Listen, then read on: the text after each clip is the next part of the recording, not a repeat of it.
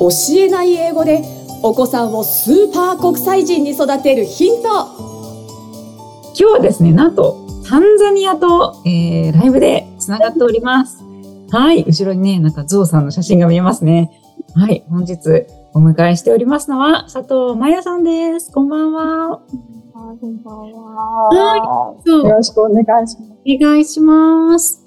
はい。えー、まやさんは、実は、あの、何年か前にね、スーパー国際人育児法学習法をご受講いただきました、えー、ペアリドクラブのメンバーさんでもいらっしゃいます。はい。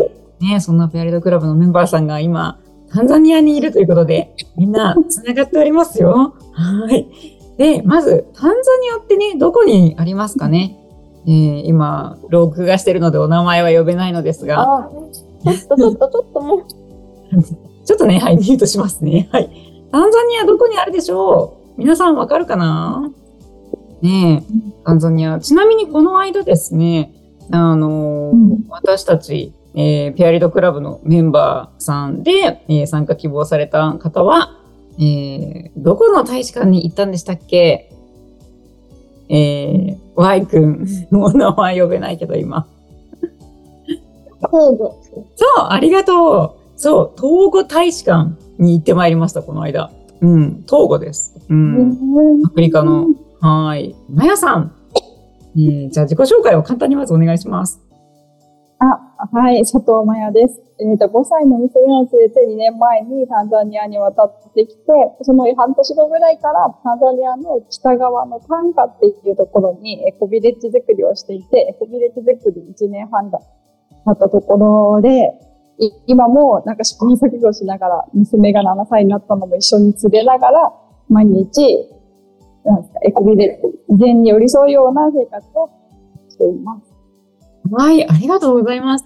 で、まやさんと最初に会った時結構衝撃だったのが、あのー、あれですよね。えー、ご自身がもう何歳でしたっけ？の時に、象に憧れて、まあ、アフリカの国に住むんだって思ったという。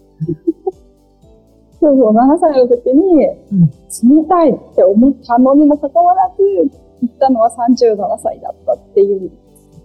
いやいやいや。いやいや、や、すごいですよ。逆に7歳の時にアフリカの国に住みたいと思って37歳でね、実際に行かれるなんて、本当にすごいと思います。で、その7歳の時のアフリカ像との出会いはどんな感じだったんですか ?7 歳の時のアフリカでの出会いは完全にテレビで、うん。アニメでその自然方向みたいなテレビをやっていて、うん。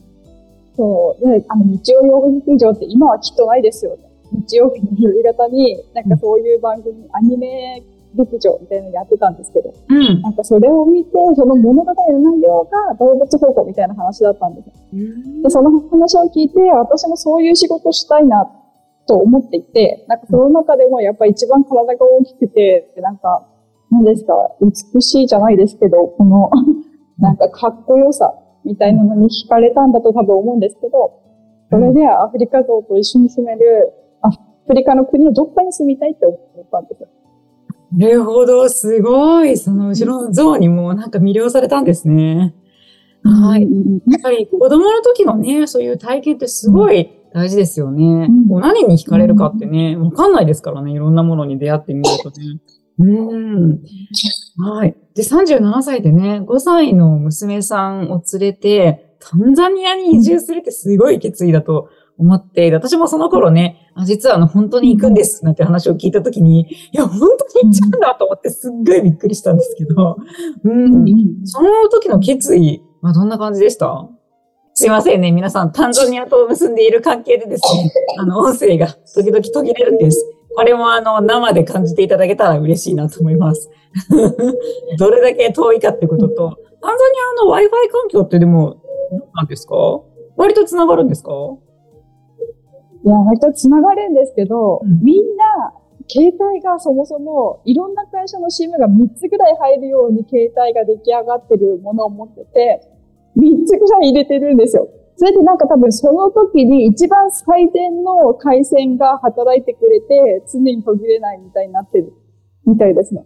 ある意味すごいです、ね、私は、そうそう、ある意味すごいんですよ。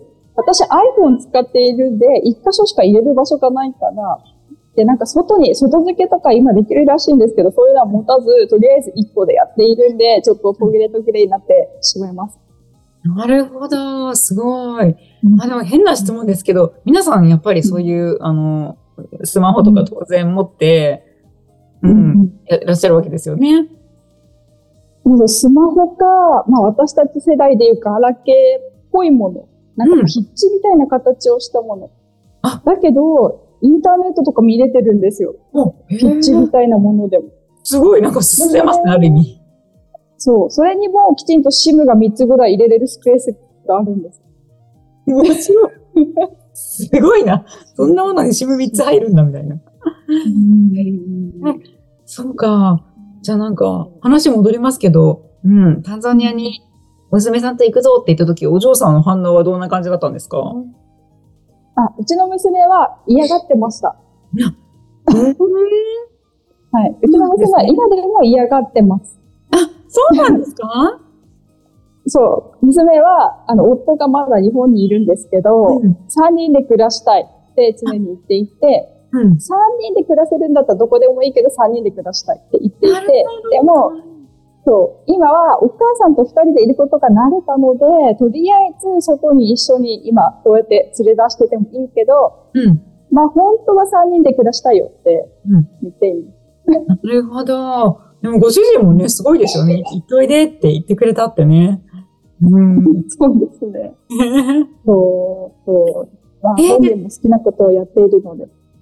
素晴らしいです。はい。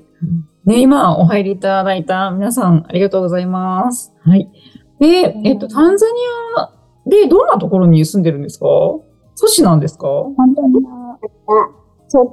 エコビレッジは田舎なんですけど、今今日いるここは、ちょっと後ろが通りしちゃっているけど、うん、ダレーサラムっていう経済都市、タンザニアの中でも結構発達した経済都市のところにも家が一箇所借りている場所があって、まあそれはちょっと、なんですか、エコビレッジで何かあった時の避難場所としてちょっと借りているんですけど、うん、そう、そこに今日は来ています。あ、いや、ごめんなさい。もう一回都市の名前伺ってもいいですか？ダルエスサラームです。ダルエスサラーム。へえ、なるほど。ケンタッキーとか、うん、ピザハットとかもあります。あ、へえ、すごい、なんか綺麗で、なんか発展した都市っていう感じですね。なんて言うんだろう。そうですね。うん。そうここを見てると、まあ別になんか普通にそんな、なんですか。うん。まあ暮らせなくない。なんか思ったタンザニアとはちょっと違う、別に普通に暮らせるんじゃねえ、みたいな場所だと。うん、そうそう。なんか全然近代都市な感じです。そこの暮らしは、なんか日本と同じようなんですか？それともなんか不便なこととかありますか？その大都市にいる分にはもう全然日本と変わらない感じで、まあ、もちろん水とかは水道からは飲めないんですけど、うん、水道も出るし、電気もあるし、ガスも出るし、うん、お風呂もあって、シャワーも浴びれますしっていう、うん。うん、あの、エアコンとかもあるし、うん、普通に快適ですね。あ、ね普通に快適ですね、ほんとね。うん、え、気温はどんな感じなんですか？気温は、こっち一応赤道に近いんですけど、南半球なんで、今冬から明けて春になろうとしてるぐらいな感じなので、うん、まあ、いやいや、日本よりは全然あったかいとは思いますけど、うん、気温は、最近は20度から25度とか、それぐらいで、でもちょっとカラッとしてるんで、そう、涼しいですね。日陰に入ったら涼しいし。すごい、めちゃめちゃ快適ですね。もうこっちは35度とかで、37度とかでもヒーヒー、干からびそうなんで。うんうんね。あ、今年の夏に。ありがとう、朝日さん。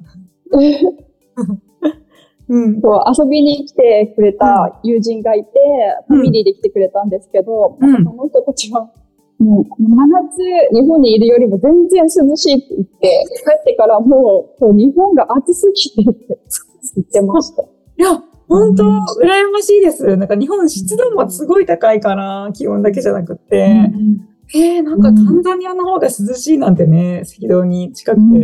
うん、うん、そう、秘書に来てもらえたら嬉しいです。本当ですね。みんなで夏はタンザニアに秘書すがみたいなね、世の中になってきちゃって。え、台風とか、そういうのは来ないんですか、うん、そう、来ないんですよ。災害が全然なくて、まあ、雨季の時期になれば雨がザーッとは来るんですけど、まあ、災害って害が及んでるかっていうと、まあ、そんな生活してないので及びようもなく、大雨降っただけで、そう、何も止まらないですね。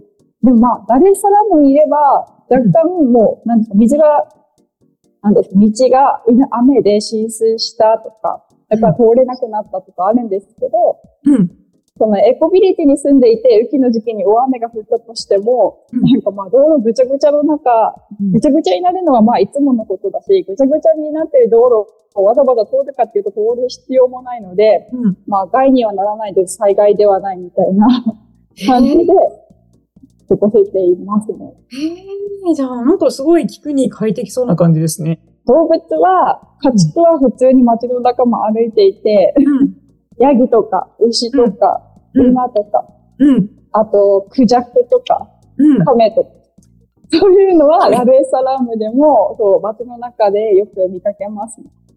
えー、街中は普通に歩いてるんですね。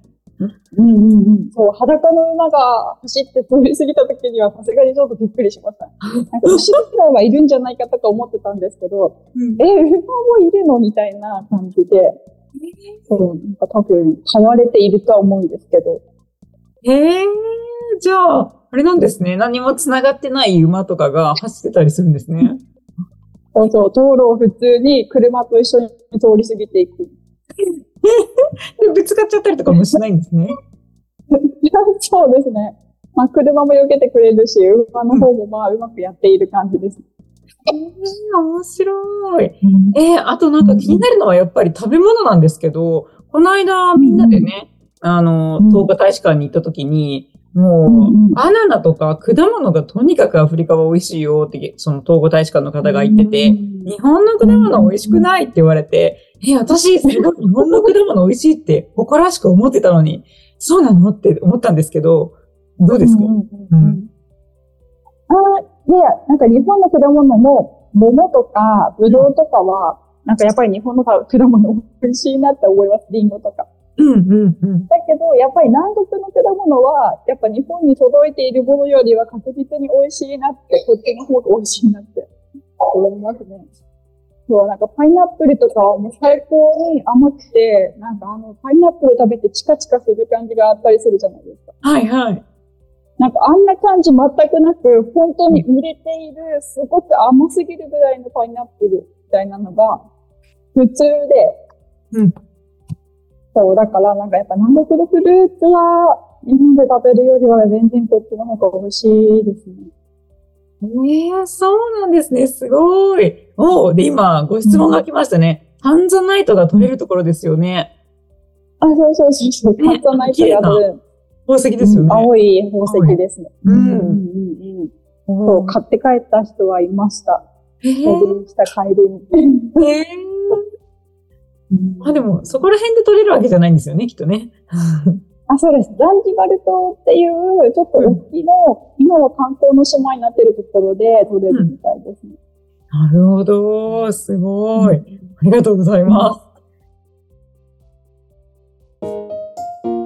週も最後までお聴きいただきありがとうございました。番組では番組の感想やゆっかさんに聞いてみたいことなどを募集しています。概要欄にあるフォームからお気軽にお問い合わせください。この番組は提供一般社団法人ペアリド英語ペアリーディング協会制作協力ライフブルームドットファンナレーション水野あずさによりお送りいたしました。それではまたお耳にかかりましょう。ごきげんよう。さようなら。